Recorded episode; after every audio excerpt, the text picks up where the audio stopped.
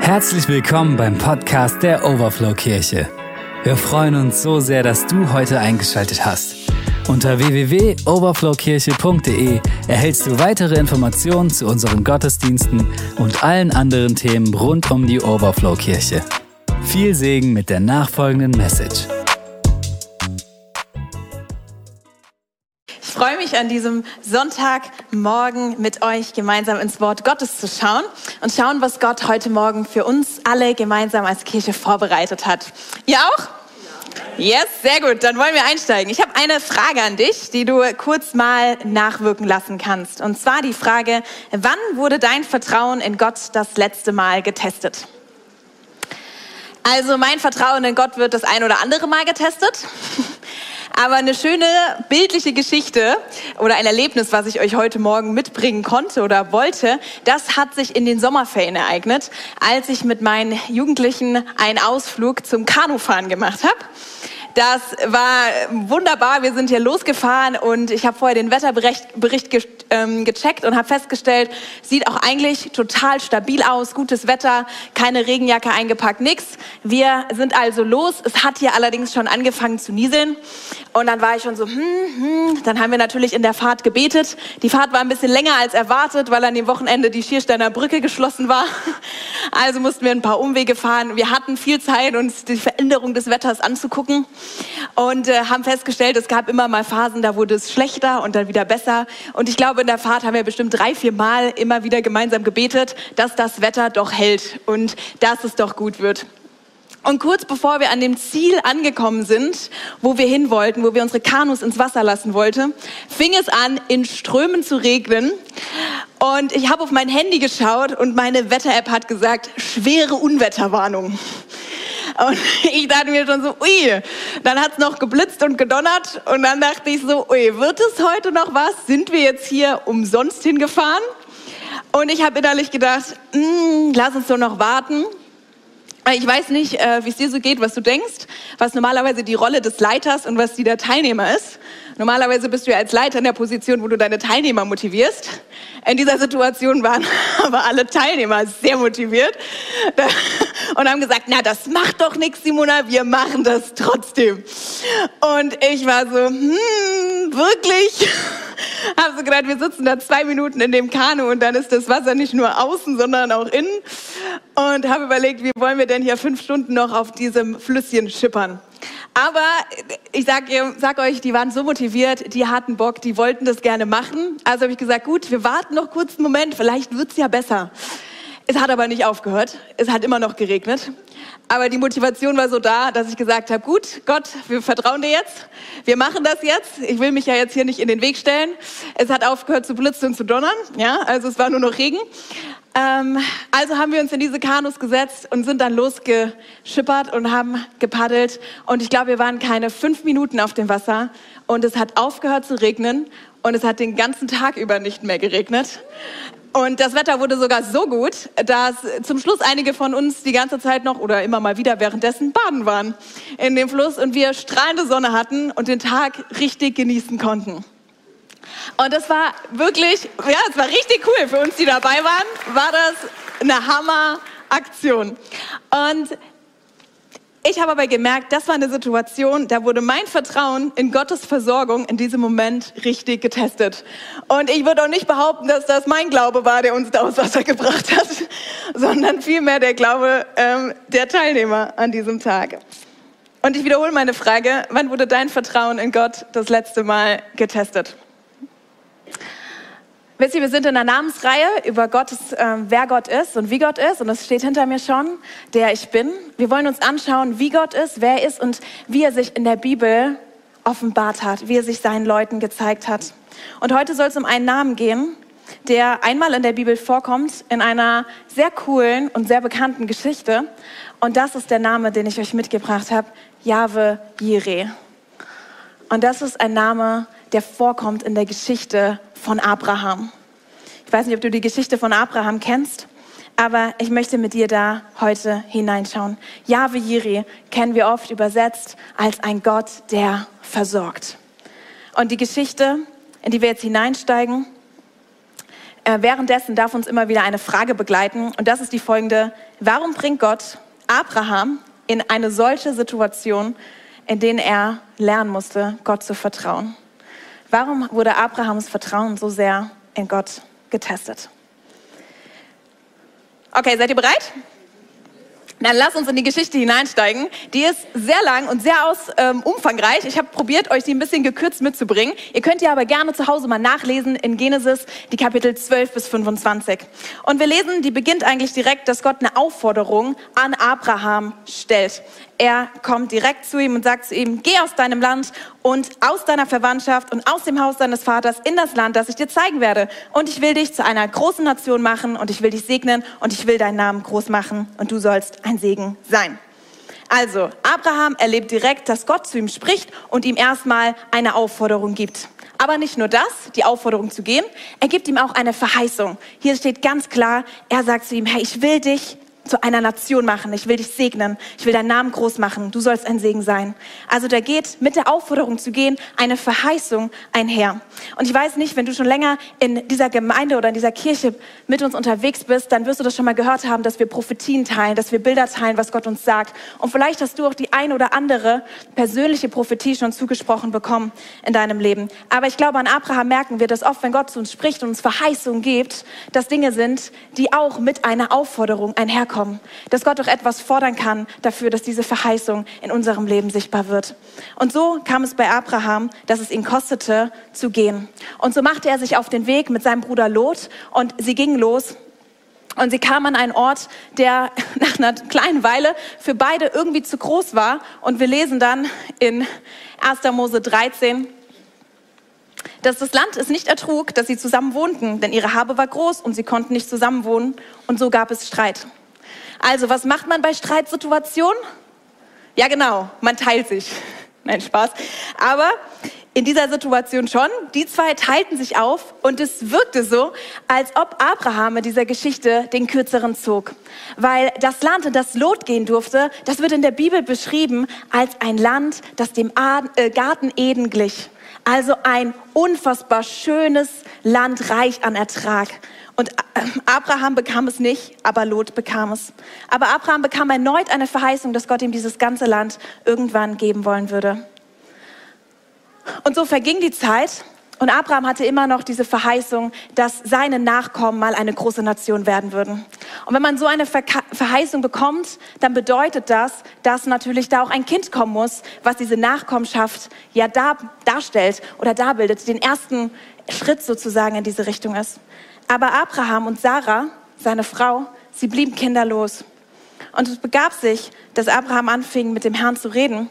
Und er sagte zu ihm, Herr, Herr, was willst du mir geben? Ich gehe ja doch kinderlos dahin und Erbe meines Hauses, das wird Elisea von Damaskus sein also jemand entferntes, Verwandtes.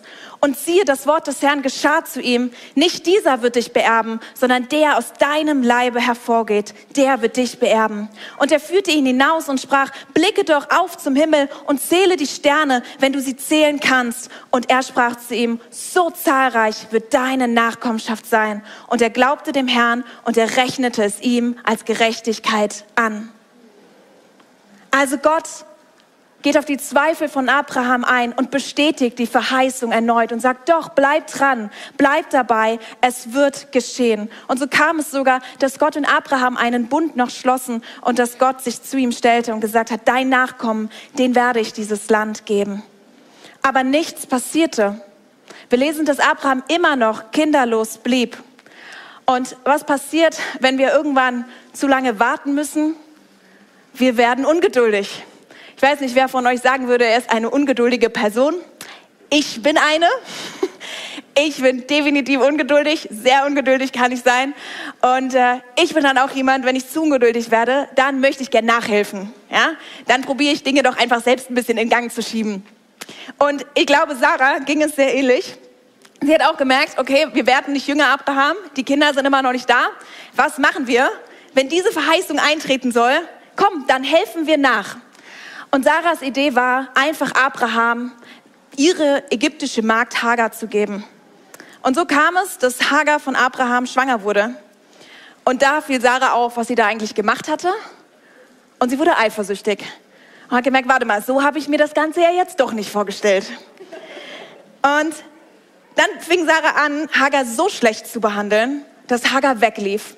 Sie lief weg in die Wüste und sie war in einer Situation, in der Gott ihr in der Wüste begegnet ist. Und Gott hat zu ihr gesprochen. Er hat sie gesehen in der Wüste und er kam zu ihr und hat zu ihr geredet. Geh zu ihr zurück. Bleib ihre Sklavin und ordne dich ihr unter. Ich werde dir so viele Nachkommen schenken, dass man sie nicht mehr zählen kann. Also auch Gott gab hier in dieser Situation Hagar eine Verheißung, dass auch ihr Sohn, und da steht noch mehr auch darüber, wie ihr Sohn werden würde, dass sie ihn Ismael nennen soll, und dass dieser Sohn auch eine Nachkommenschaft haben wird. Und das ist eine Situation, in der Hagar so verzweifelt war, so voller Angst war, dass Gott ihr begegnet ist in dieser Situation und dass sie dann das sagt, den Namen sagt, den wir dieses Jahr als Jahreslosung haben. Und sie sagt zu ihm, wow, du bist ein Gott, der mich sieht. Denn sie sagte, habe ich nicht auch hier hinter dem hergesehen, der mich angesehen hat. Und Hagar hat neue Kraft geschöpft und ist zurückgegangen und Abraham war 86 Jahre alt, als dieses Kind Ismael, das Kind von Hagar, zur Welt kam. Und weitere 13 Jahre passierte nichts. Weitere 13 Jahre hat immer noch Sarah kein Kind bekommen. Und Abraham war an dieser Stelle nun 99 Jahre alt und dann begegnete Gott erneut mit der Verheißung. Und er sagte zu ihr, äh, zu ihm, ich bin der allmächtige Gott, gehe deinen Weg mit mir und lebe so, wie es in meinen Augen recht ist. Also schon wieder wird Abrahams Geduld auf die Probe gestellt. Schon wieder heißt es, warte nur, ich werde es dir geben. Und Gott spricht zu ihm, kurze Zeit darauf, Sarah wird einen Sohn bekommen. Und das in nur einem Jahr. In einem Jahr, zu dieser Zeit, wirst du einen Sohn haben. Herr, wenn Gott etwas verspricht, wenn Gott auf einmal hier eine Zeitspanne festlegt, dann ist Gott ein treuer Gott, der genau das tut. Und so tat er es. Ein Jahr später war Sarahs Sohn Isaak da.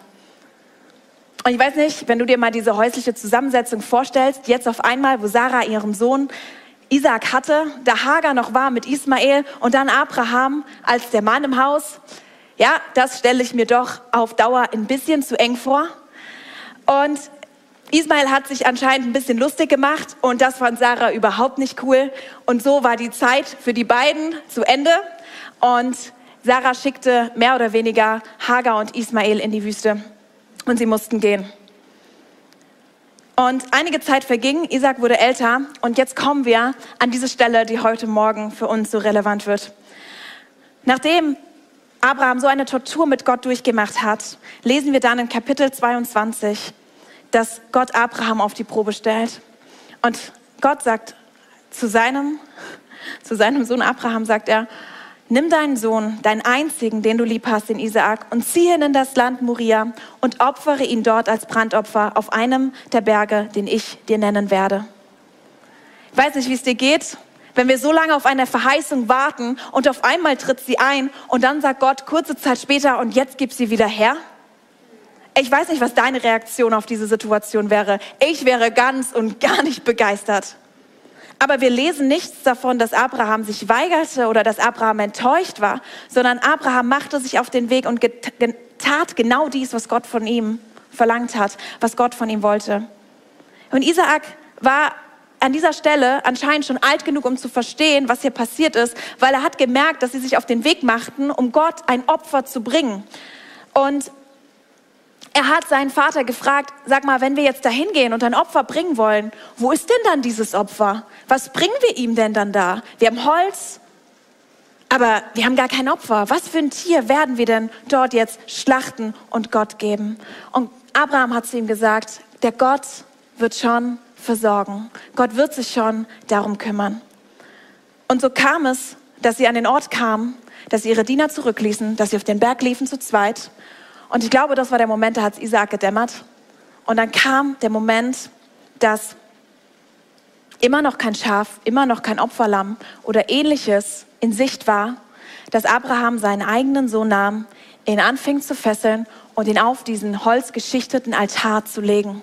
Und er nahm sein Messer heraus und er war kurz davor, seinen eigenen Sohn zu töten in dieser Situation. Und dann erst lesen wir, dass Gott eingreift, Da kam ein Engel des Herrn und er sprach, strecke deine Hand nicht aus nach dem Jungen und tu ihm nichts, denn nun habe ich erkannt, dass du Gott fürchtest, da du deinen Sohn, deinen einzigen, mir nicht vorenthalten hast. Und Abraham erhob seine Augen und sah, und siehe, da war ein Widder hinter dem Gestrüpp, an seinen Hörnern festgehalten. Und da ging Abraham hin, nahm den Widder und opferte ihn anstelle seines Sohnes als Brandopfer. Und Abraham gab diesem Ort den Namen, der Herr wird ersehen von dem man noch heute sagt, auf dem Berg des Herrn wird er sehen. Was für ein Moment, oder? Kurz bevor Abraham bereit war, das fast schierbar Unmögliche zu tun für einen liebenden Vater, greift Gott noch rechtzeitig ein und sagt, stopp, stopp, tu es nicht. Ich habe gesehen, dass du mich fürchtest. Ich habe gesehen, dass du mir voll und ganz vertraust. Und ich weiß nicht, wie es mit, mit dir mit dieser Story geht, aber in mir kommt schon die Frage auf, wie Gott denn so etwas von einem liebenden Vater verlangen kann, wie er ihn in eine solche Situation bringen kann. Und ich will an dieser Stelle sagen, ohne dass ich, glaube ich, jegliche Spannung hier rausnehmen kann, dass ich nicht glaube, dass wir einen Gott haben, der Menschenopfer auf diese Art und Weise möchte. Das ist ganz wichtig, das ist mir so wichtig hier zu betonen, dass Gott, dass, dass ich mir nicht vorstellen kann, dass das seinem Willen entspricht. Ich glaube aber, dass Gott diese Situation erzeugt hat aus einem anderen Grund und den möchte ich euch gleich zeigen. Zuvor habe ich, als ich diese Geschichte von Abraham durchgegangen bin, festgestellt, dass wir in dieser Story eigentlich zwei Namen haben, wie Gott sich vorstellt. Zwei Namen, die hier vorkommen, wie Gott ist. Zum einen Elroy, die Jahreslosung, die wir haben, ein Gott, der mich sieht, und zum anderen Yahweh Yiri, ein Gott, der ersehen wird. Und wenn du das jetzt merkst, El Roy, ein Gott, der sieht, und Yahweh Yiri, ein Gott, der er sieht, dann lässt sich darauf schließen, und ich habe nachgeguckt, dass es die gleiche Wortwurzel im Hebräischen ist. Es ist eigentlich, es geht zurück auf das gleiche Wort im Hebräischen. Und das fand ich super spannend. Wenn doch hier zwei völlig unterschiedliche Geschichten und doch ist es fast der ein und derselbe Begriff. Und da habe ich mich gefragt, was unterscheidet denn diese zwei Geschichten und was können wir davon lernen? Und diese Unterschiede möchte ich jetzt mit euch anschauen. Wir haben zum einen Hagar in ihrer Geschichte mit Elroy, du bist ein Gott, der mich sieht. Und Hagar ist, ich habe ich das zusammengefasst, aus Angst vor Sarah weggelaufen. Sie ist in die Wüste gegangen und sie ist weggelaufen. Und dort in der Wüste ist Gott ihr begegnet und hat ihr eine Verheißung für ihren Sohn gegeben. Und sie hat, er hat ihr wieder etwas gegeben, woran sie festhalten konnte. Und dann erkannte Gott, äh, Hagar, dass Gott ein Gott ist, der sie sieht. Sie erkannte, dass Gott da ist und sich um sie kümmert. Und das war ihre Reaktion auf Gottes Reden in ihrer Situation. Das war eine Antwort darauf, dass Gott ihr eine Verheißung geschenkt hat. Bei Abraham war die ganze Sache doch noch mal ganz schön anders. Abraham ist nicht aus Angst einfach weggelaufen. Abraham ist viel eher die ganze Zeit auf Gottes Wegen treu gelaufen. Und dennoch hat Gott ihm nach jahrelangem Warten seine Verheißung, die er immer wieder wiederholt hat, wahr werden lassen. Und dennoch forderte er ihn heraus, dieses Opfer, dieses Opfer Isaak zu bringen. Und das Spannende ist, dass Gott ganz klar benennt, was der Auftrag ist. Wir haben das eben gelesen. Er hat ganz klar gesagt, geh los und opfere deinen Sohn als Brandopfer. Hey, wenn ich das so lese, da war nicht viel Platz für Interpretationsspielraum. Da war nicht viel, oh, könnte doch vielleicht noch anders gemeint sein. Das war sehr klipp und klar, wie Gott das formuliert hat. Und wisst ihr, als ich das so gelesen habe, fand ich das ganz schön krass. Aber noch krasser finde ich, dass Isaak wahrscheinlich diese ganze Situation verstanden hat. Und er sich, wie wir das in diesem Text lesen, also beziehungsweise lesen wir eben nichts darüber, wie es Isaac damit ging. Es klingt fast so, als ob er sich nicht gewehrt hat, ob er bereit war, das Ganze mit sich so machen zu lassen. Und ich glaube, wenn das so war, dann nur aus einem einzigen Motiv, nämlich dass er verstand, dass sein Vater nach dem Auftrag Gottes gehandelt hat. Und dass er bereit war, seinem Vater zu gehorchen und ihm zu folgen, weil er wusste, dass er Gott liebt und dass er Gott folgen möchte.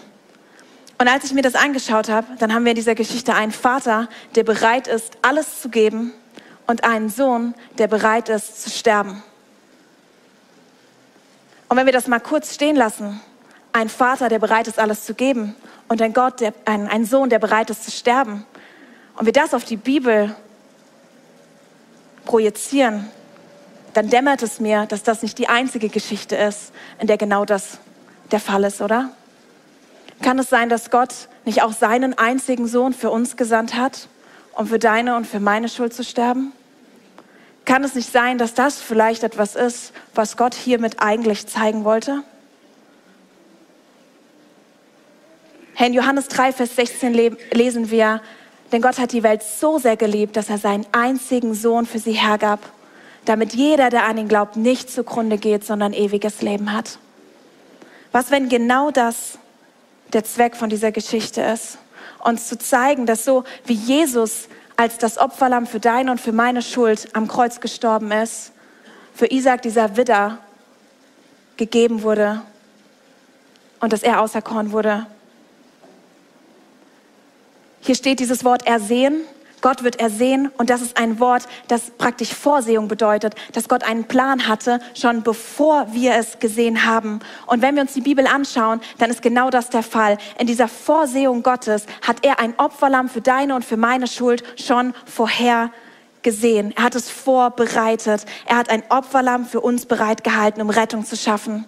Und Abraham hat genau das erkannt in diesem Moment, als dieser Widder da aufgetaucht ist, dass er wusste, wow, du bist ein Gott, der vorbereitet. Du bist ein Gott, der ersieht. Du bist ein Gott, der vorsorgt, der versorgt. Abraham erkannte, dass Gott einen Plan hat, der über das, was Abraham wahrnahm, existiert hat.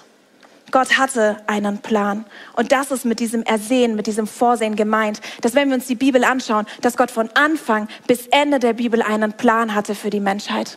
Er hatte einen Plan, er hat etwas vorhergesehen. Er hat vorhergesehen, dass Jesus Christus kommen wird als sein Sohn und für deine und für meine Schuld sterben wird.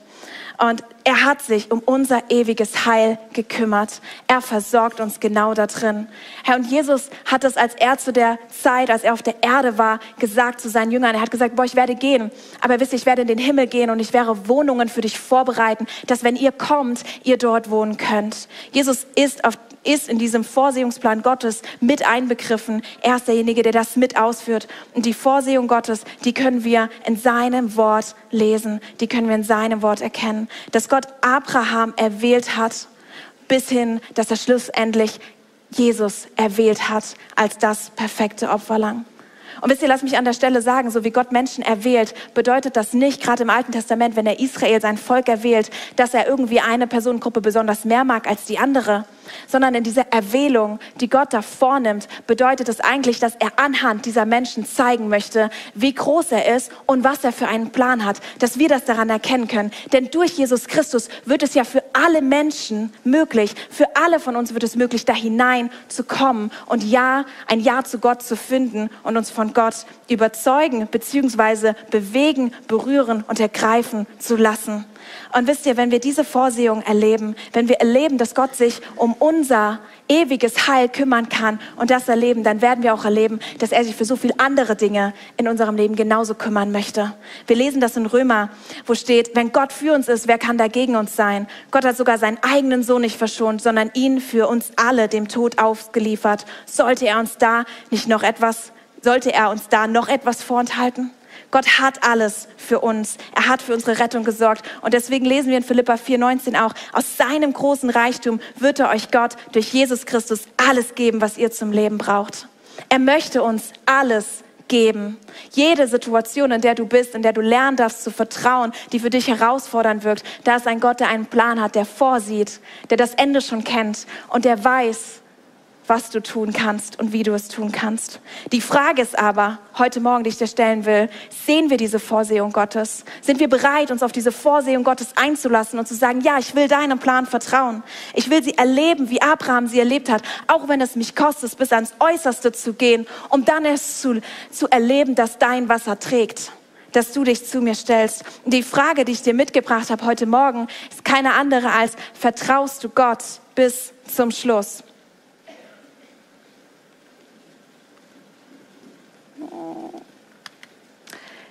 Ich müsste das kurz hinter mir ignorieren. Das ist leider nicht das, was ich zeigen wollte.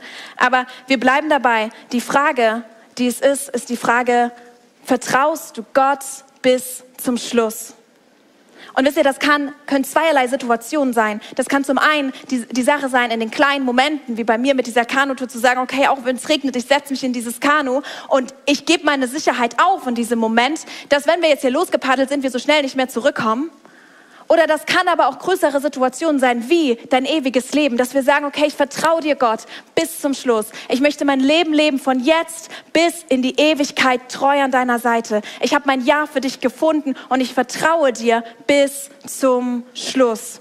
Und wisst ihr, das sind die Momente, wo wir uns diese Frage stellen, vertrauen wir Gott, will ich in diesem Vertrauen leben? Möchte ich das gleiche Vertrauen in meinem Leben erleben, wie Abraham es erlebt hat? Und ich glaube, wenn wir ein Vertrauen haben wollen, wie Abraham es hatte, dann ist so wichtig, dass wir uns vor Augen führen müssen, dass Abraham jemand war, der nicht an seiner Verheißung gehangen hat. Er hat nicht daran gehangen, das, was Gott zu ihm gesagt hat und gesagt, okay, ich bleib daran fest.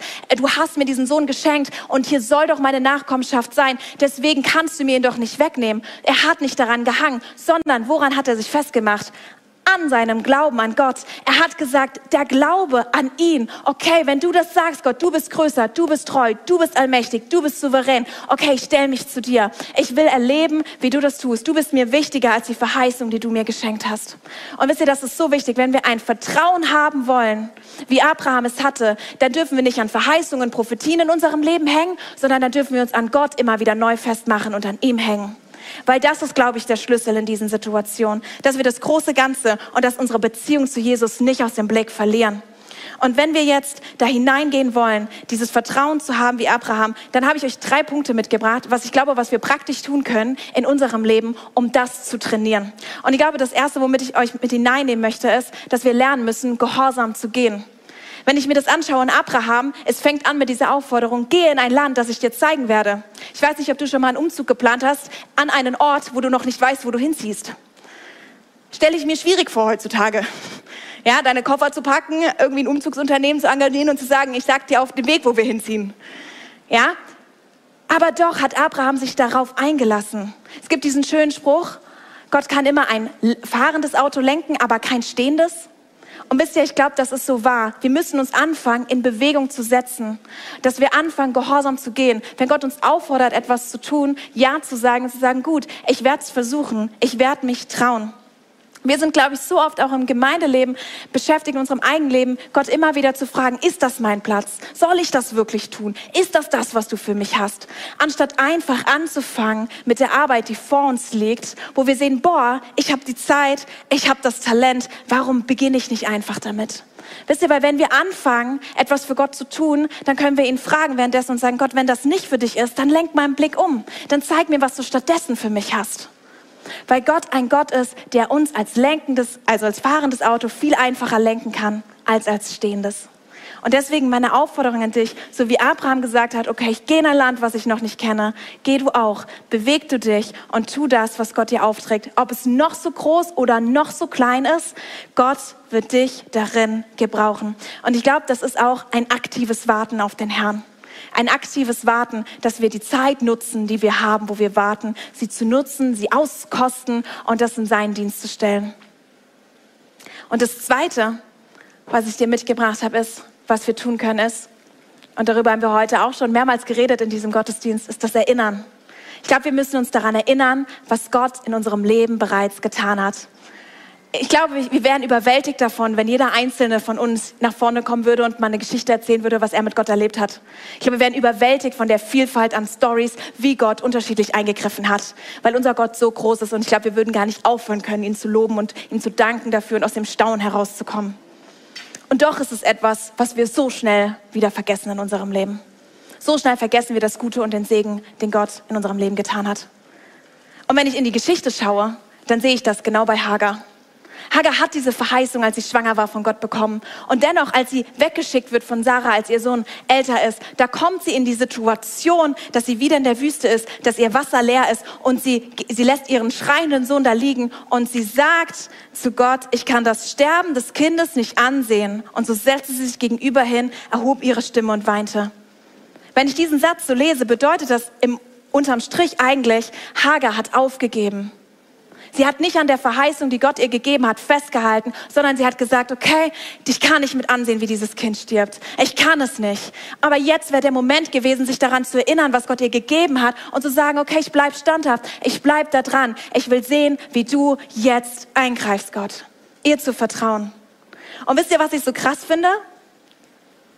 Dass Gott kein Gott ist, der dann sagt, tja, schade, hat's deinen Versuch, sondern Gott ist treu. Gott steht zu seinem Wort. Gott kommt, begegnet Hagar und er richtet sie wieder auf. Er gibt ihr neues Wasser und er ist treu und er steht zu seinem Wort und er führt sie aus dieser Situation raus. Er kam und rettete sie, weil wir einen treuen Gott haben. Und selbst wenn wir ihn vergessen, er vergisst uns nicht. Und das ist so wichtig, worauf wir uns immer wieder stellen dürfen. Und wisst ihr, Abraham glaube ich dagegen, er hatte das. Er war jemand, der sich erinnert hat. Und obwohl Gott so klipp und klar zu ihm gesagt hat, opfere deinen Sohn, hatte er vollstes Vertrauen darin, dass Gott das noch anders lösen wird. Und das lesen wir sogar in der Geschichte. Als er an diesen Berg kam und seine Diener zurücklassen sollte und nur noch mit Isaak hochgehen sollte zu diesem Opferaltar, sagte er zu ihnen, zu seinen Knechten, bleibt ihr mit dem Esel hier, ich aber und der Junge wollen dorthin gehen und anbeten und zu euch zurückkehren. Er hat an dieser Stelle schon gesagt, wir beide, wir kommen zurück.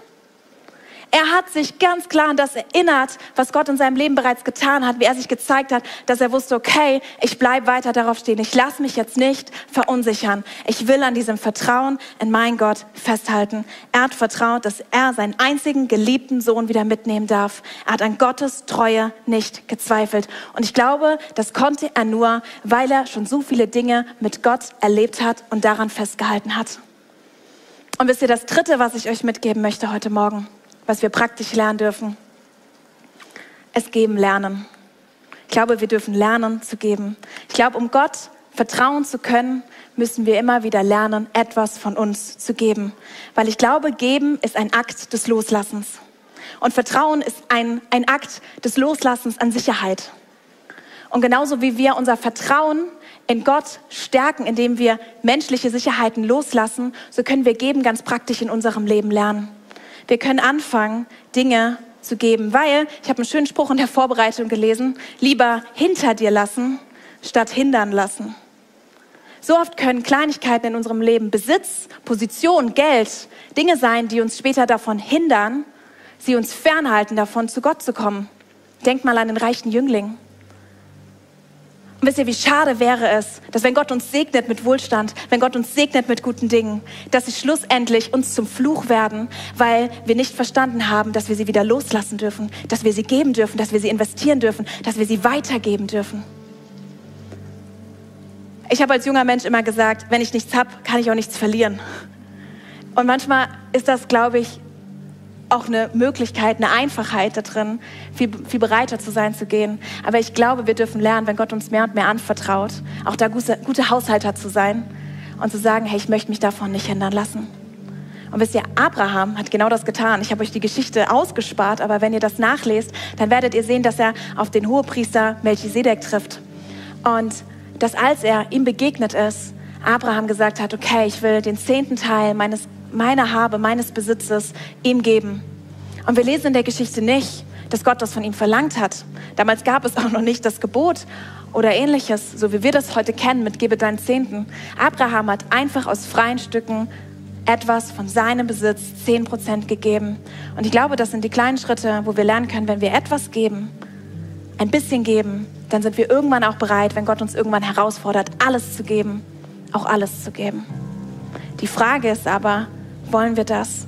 Wollen wir ein solches Vertrauen in Gott haben wie Abraham? Wollen wir bereit sein, das zu tun? Und ich glaube, dann dürfen wir lernen, uns immer wieder neu zu erinnern, was Gott ist. Wir dürfen anfangen, gehorsam zu gehen und wir dürfen geben lernen. Weil ich glaube, das sind so wie so kleine drei Disziplinen, die wir in unseren Alltag integrieren können, um Gott zu zeigen, dass wir ihm vertrauen. Und ich wünsche mir, dass wir eine Kirche werden, eine Gemeinschaft werden, in der wir erleben, wie Gottes Versorgung groß ist, wie wir hier erzählen, wie wir Dinge loslassen, sie ins Reich Gottes investieren und wir erkennen, wie viel freier wir dadurch werden, aber auch wie Gott das nutzt und es zum Segen wird für andere und für sein Reich. Meine Frage bleibt heute, heute Morgen. Vertraust du Gott? Vertraust du Gott mit allem, was du hast? Vertraust du, dass Gott ein Gott ist, der einen Plan hat, der vorsieht, der weiß, was du brauchst, der in deine Situation eingreifen kann. Ich glaube, das ist das, auf das wir uns stellen dürfen.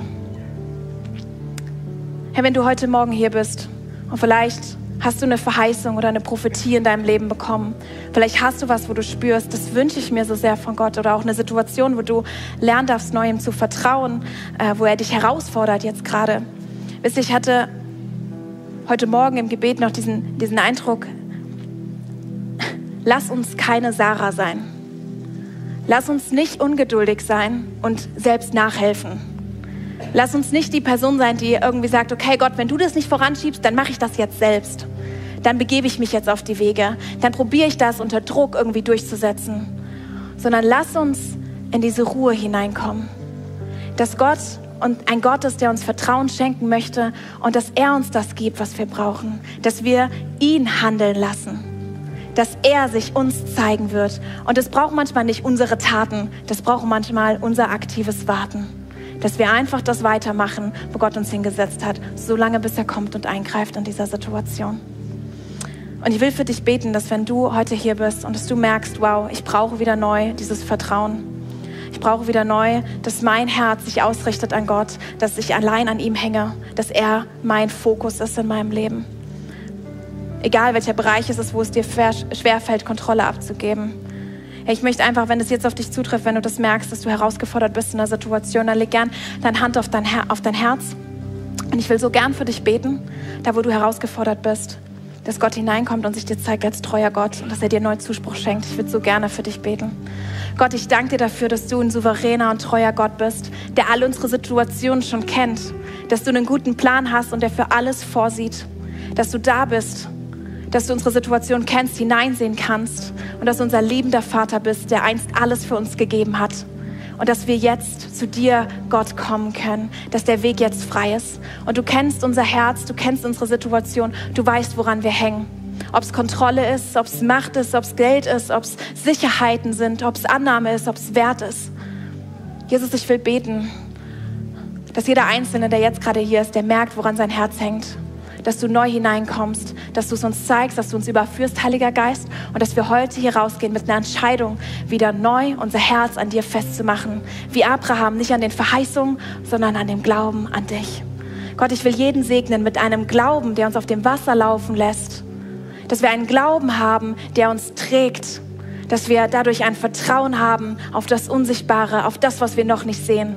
Aber wissen, dass du ein guter Gott bist, der da ist. Gott, so bitte ich dich, dass du jeden Einzelnen in dieser Gewissheit segnest, dass wir das wissen, dass das tief in unser Herz hineinfällt und dass wir Erfahrung machen in diesem Vertrauen. In deinem Namen. Amen.